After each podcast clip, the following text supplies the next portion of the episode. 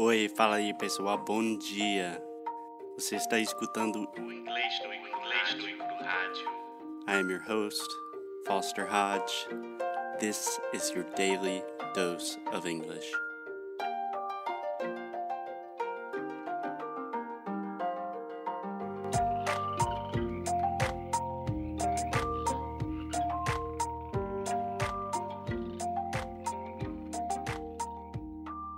Hey, Alexia.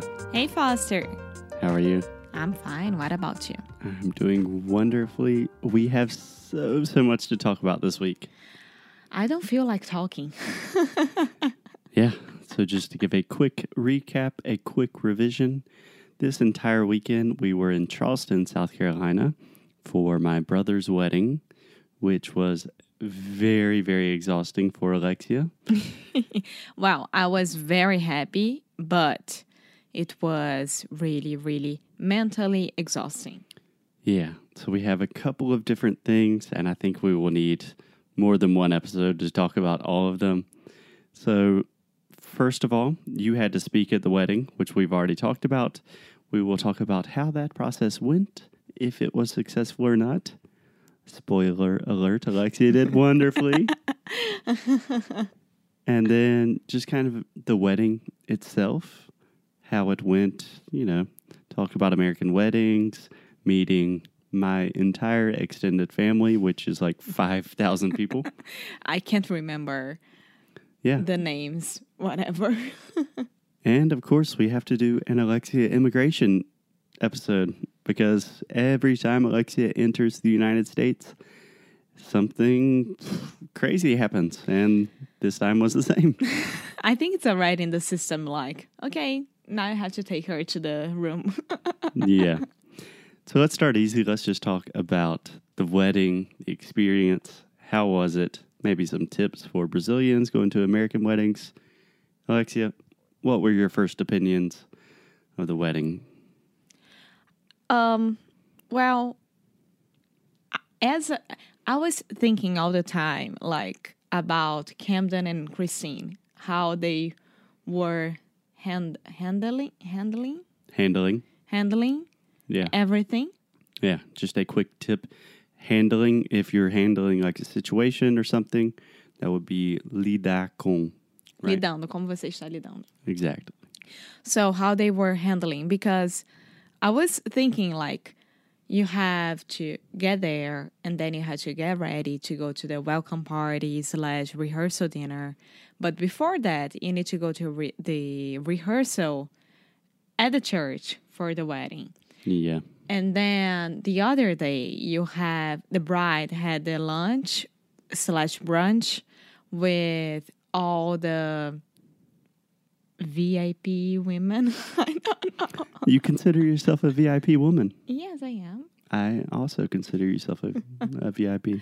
And then she had to left that place to get ready. She had to leave. Yeah, she had to leave that place to get ready and go to the church one hour before the wedding itself, the ceremony, take pictures, see the groom for the first time. The first look. Yeah, the first, which I don't understand that at all. I don't agree with that at yeah. all. In the past, it was a true first look, like at the wedding. Yeah, Now they have like a fake first look to do photos. I don't get that Kind of weird, but on our wedding, we can't complain. Yeah. Um, and then the wedding and then the party. So it's like nonstop. And when it's my turn, I want to be relaxed. I want to be with no dark uh, spots in my eyes. I want to be We say like, bags under our eyes. yeah. Yeah, so bags under our eyes. So just to recap for this particular wedding, we had Friday night. First, we had to do the wedding rehearsal. No, wait. First, we traveled Yeah, of course, everyone has to travel to the wedding. So we had to drive from Spartanburg, where my parents live, to Charleston, South Carolina, a beautiful city, which we have talked about a lot on this podcast. Maybe Alexia's favorite city in the U.S. Yeah. And so we arrive in Charleston. We have to do the wedding rehearsal, which that means everyone who is actually participating in the wedding like the bridesmaids, the groomsmen, obviously the bride and groom, the parents, the people speaking, uh, Alexia in this case, and just do like an hour of practice, make sure everything's okay. And it was a small wedding part party, right? So it didn't took that long. It didn't take that long It do didn't it. take that long. Yeah, compared to some of the other huge weddings we've been to. Yeah. And then we had what Camden and Christine called a welcome party. A lot of weddings will actually have a rehearsal dinner where you give toast, which like you tell stories about the people. um, we didn't do that. Your dad was really into that. Yeah. So we had a welcome party. What did you think about the welcome party? I loved it. I really did. But I would have done that one week before Yeah. Yeah. Because it's it's like it's only for the family. It's only for people who are close to the groom and the bride. It's not the whole wedding, right? Actually, in this case, so in most traditional American weddings, you have the rehearsal dinner, which is just for the family and close friends, people in the wedding, and then family. And then the welcome party is open to everyone invited to the wedding. So in this case, we just had the welcome party. So everyone that was invited to the wedding was invited to the welcome party. Ah, okay. Yeah. Yeah. What did you think about it? Was it fun? What we do? Yes, it was fun. It was my first time meeting all your dad's family. So like ten brothers and sisters and a hundred cousins. literally, literally. So my dad has seven brothers and sisters, hundreds and hundreds of cousins, and one interesting thing that we had to deal with is my grandparents. So my mother's mom and dad, my grandparents, they were there, and my grandmother just turned 95 years old yesterday. yes. So, So- sweet. we arrived at the place for the welcome party and immediately Can you say her name? her name is Willette. Willette. Yes. I would say that is a very old lady name nowadays. you don't hear too many Willettes nowadays. Um, but we arrived, it was just Alexia, my mom, and me. And Uh, your dad. Yeah, at first it was just us. And the first thing we saw was like 100 steps. Very steep, very hard to climb. Like it was hard for me in high heels. Yeah. It- very, very small steps and really like inclina íngreme, Yeah, I would say steep. Steep. You could say there's a very high incline or something, but steep means like it's really hard to Yeah. walk up. Yeah. So my mom instantly freaking out, thinking that everyone's going to die. and my grandmother, like a champion, walked up and down those steps. So proud. It's uh, my favorite um, phrase nowadays, expression, if I could say. When you had to do it, you do it. Like, you don't think twice. So she was there to see her grandkids getting married. So she was there to do that. Yeah. That was awesome. Yeah. Then apart I was impressed. And then your uh, grandfather climbed the whole other stairs to the third floor, to the Yeah. rooftop. Yeah, they were so happy. it was beautiful. Yeah, because when I first saw him, he was looking at me and asking all about the place, da da da. And I said, Yeah, there is a rooftop right there. And he said, Is it okay to go there? And I said, Yeah, it's a little bit cold. And he was looking at it and thinking about how he could make it. And How 30 he, how he could make it. how he could make it and 30 minutes later he was there with your cousins. Yeah, he was very excited, very aggressive, maybe pushing himself physically a little too hard. But yeah, the welcome party really just a chance for everyone to, you know, catch up, talk to everyone that's going to be there, talk to old friends, eat good food. Ah, the food was amazing. Yeah, very cool. So then Saturday, the day of the actual wedding, Alexia had to attend a bridal brunch. Yes. which, as Alexia said, that was like the VIP women in the wedding. Yeah, the two bridesmaids, the moms, the friends of the moms, the cousins, me, and your aunt. Yeah, one of your aunts. Yeah.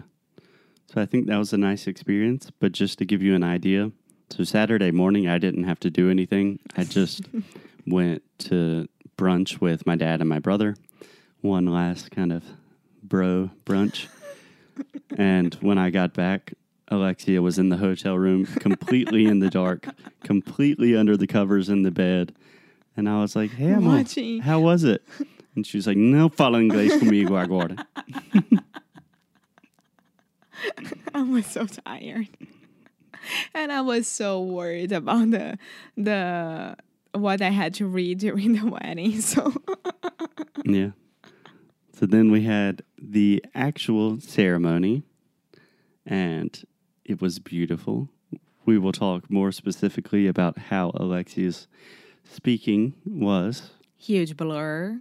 I, ha- I have no idea. You have to talk about it because I have no idea. Yeah, Alexia said she completely blacked out, but she did great. But we'll talk more specifically about that in the next episode. And then we had the real wedding party. Yeah, the real wedding party was in a amazing place, um, Cannon Green.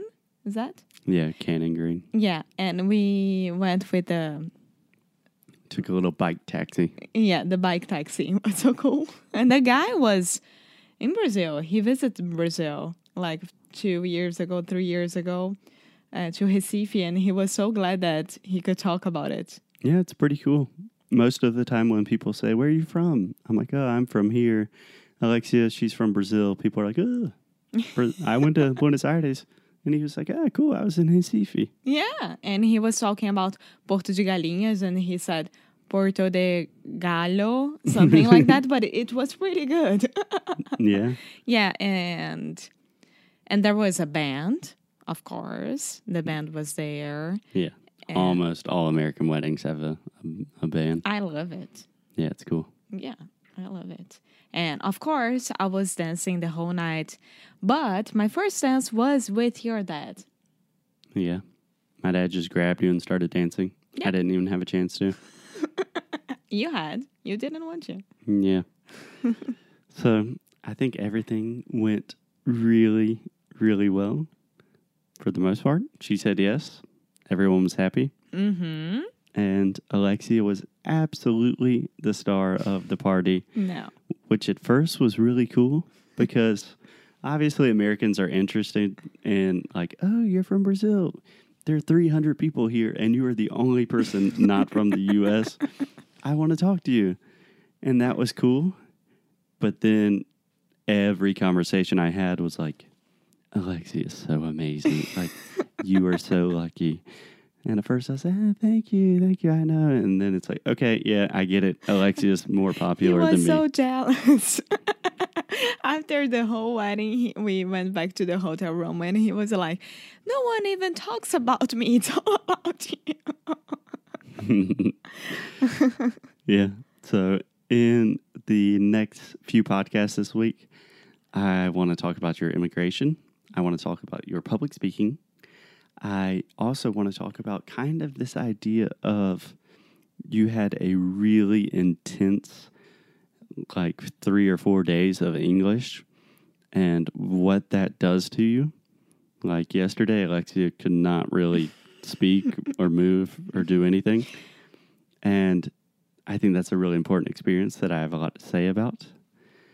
And what more? I think that should be it for today. Yeah, that should be it. Now we are in Greenville taking care of Josie, your brother and sister in law. Now she's your sister in law. Ah, shit, yeah. Christine's my sister. I have a sister in law. Yes, you do. Bye.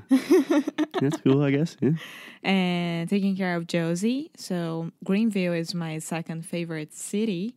You can check it out on Instagram, whatever I'm doing around here. So go there in Inglês Negro.